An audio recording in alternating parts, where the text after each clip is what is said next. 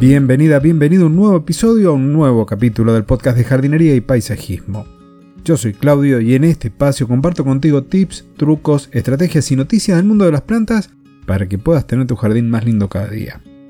Hoy, y continuando un poco con la temática que venimos trabajando en episodios anteriores sobre cómo elegir las plantas, cómo colocarlas en el jardín, evitar los errores típicos que se pueden cometer en la elección de plantas, hoy vamos a ver cómo es posible aumentar o mejorar la calidad del suelo tanto del jardín como el de los canteros, los parterres, los arriates y todas las macetas de nuestro jardín, nuestro balcón o nuestra terraza. Si te interesa, quédate que el tema lo voy a desarrollar después de recordarte que tenés la posibilidad de aprender jardinería semana a semana, paso a paso. El podcast Aprende Jardinería es la opción.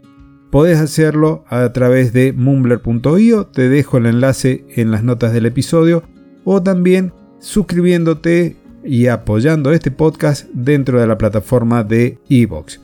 Ahora sí, continuamos con el tema de hoy, cómo es posible mejorar la calidad del suelo o del sustrato de nuestro jardín. Para ello vamos a ver cómo es la constitución del suelo. Un suelo de buena calidad podríamos decir que tiene entre un 40 y un 50% de la parte mineral, de esa parte sólida que podés ver formada por partículas de arena, de limo o de arcilla. El resto tendríamos que tener un 25% más o menos de aire, un 25% de agua y entre un 0,5 y un 5% de materia orgánica. Esto sería un suelo de buena calidad. Mientras mayor cantidad de materia orgánica tengamos, mejor va a ser ese suelo. Podemos llegar a valores incluso de 30% en materia orgánica. Nuestras plantas, a medida que van avanzando dentro del ciclo vegetativo, llega un momento en que van perdiendo hojas. Lo hacen en mayor o menor medida a lo largo del año o algunas plantas, las de follaje caduco, lo harán en un momento puntual que es el otoño, otoño-invierno. Esa materia orgánica, esas hojas, caen al suelo y se depositan en la parte superior. Allí tenemos entonces en la parte superior la mayor cantidad de materia orgánica. Tengamos en cuenta que esta materia orgánica va a ser procesada por microorganismos y esos microorganismos van a estar presentes sobre todo en los primeros 40 centímetros del suelo. Ahí es donde vamos a tener la mayor actividad microbiana que van a ir descomponiendo, van a ir mineralizando, es el término, esta materia orgánica y van a ir dejando disponible todos los nutrientes para las plantas. Aquí hay algo a tener en cuenta. Tanto las plantas se benefician de la presencia de los microorganismos como los microorganismos también de la presencia de las plantas.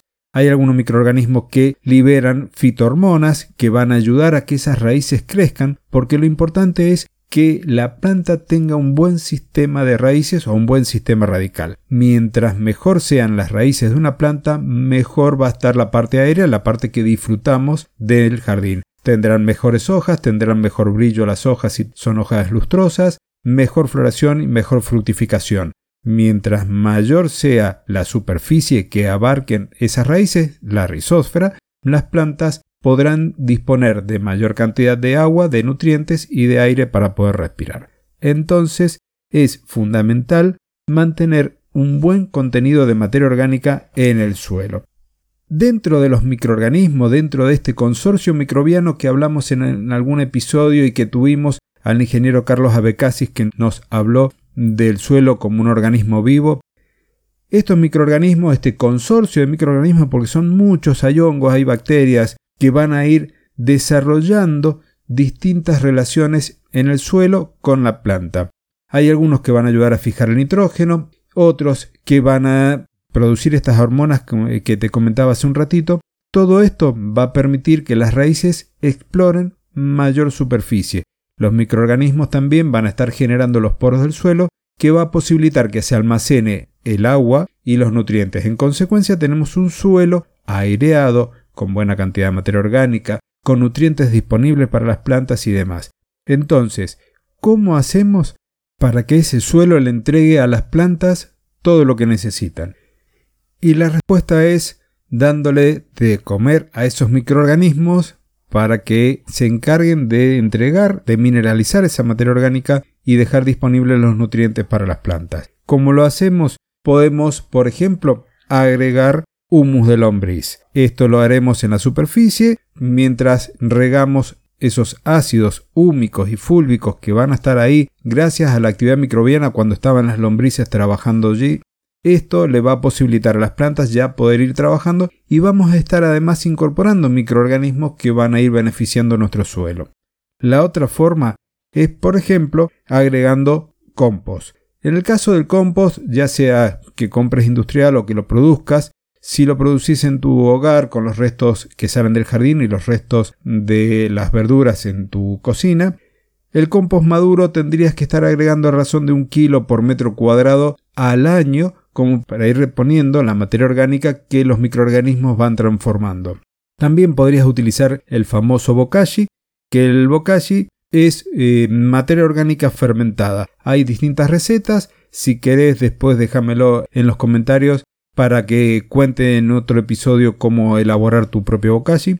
Y la otra opción que podrías llegar a estar haciendo es té de compost. El té de compost tiene un pequeño trabajo, tendrías que estar trabajando con algunos elementos de peceras, como por ejemplo algún aireador, una bomba para ir recirculando, pero sería otra opción. De todo esto, siempre el mercado nos ofrece productos ya industrializados, así que podrías ir a tu centro de jardinería, a tu vivero y posiblemente encuentres humus líquido de lombriz, compost, té de compost, estiércoles de animales herbívoros, purines.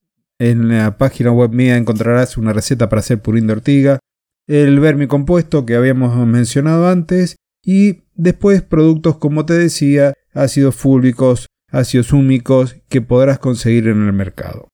Con esto vas a ir mejorando la calidad del suelo, en consecuencia tus plantas se van a poner más lindas y este aporte de microorganismos junto con la materia orgánica y demás va a posibilitar que el suelo sea más aireado, que retenga mayor cantidad de agua de nutrientes y active esa vida microbiana además de la que estás incorporando con estos productos. De esta forma estás trabajando tu jardín de forma sustentable y sostenible en el tiempo. Esto te lleva a tener que ir dejando de a poco el uso de los fertilizantes químicos. El fertilizante químico usado en exceso es contraproducente con el trabajo con microorganismos, con la materia orgánica. Entonces hay que ir haciendo este pasaje de a poco para que las plantas se vayan adaptando en el caso de que estuvieses acostumbrado o acostumbrada a utilizar fertilizantes sintéticos. Ahora sí, con esto termino el episodio de hoy. Espero que te haya sido útil la información. Te recomiendo que el próximo episodio no te lo pierdas por nada. Es una entrevista doble a Karin y a José María de Jardines Terapéuticos. Una nota que no tiene desperdicio. Nos estamos encontrando entonces el próximo jueves en una nueva edición del podcast de jardinería y paisajismo. Muchas gracias y hasta entonces.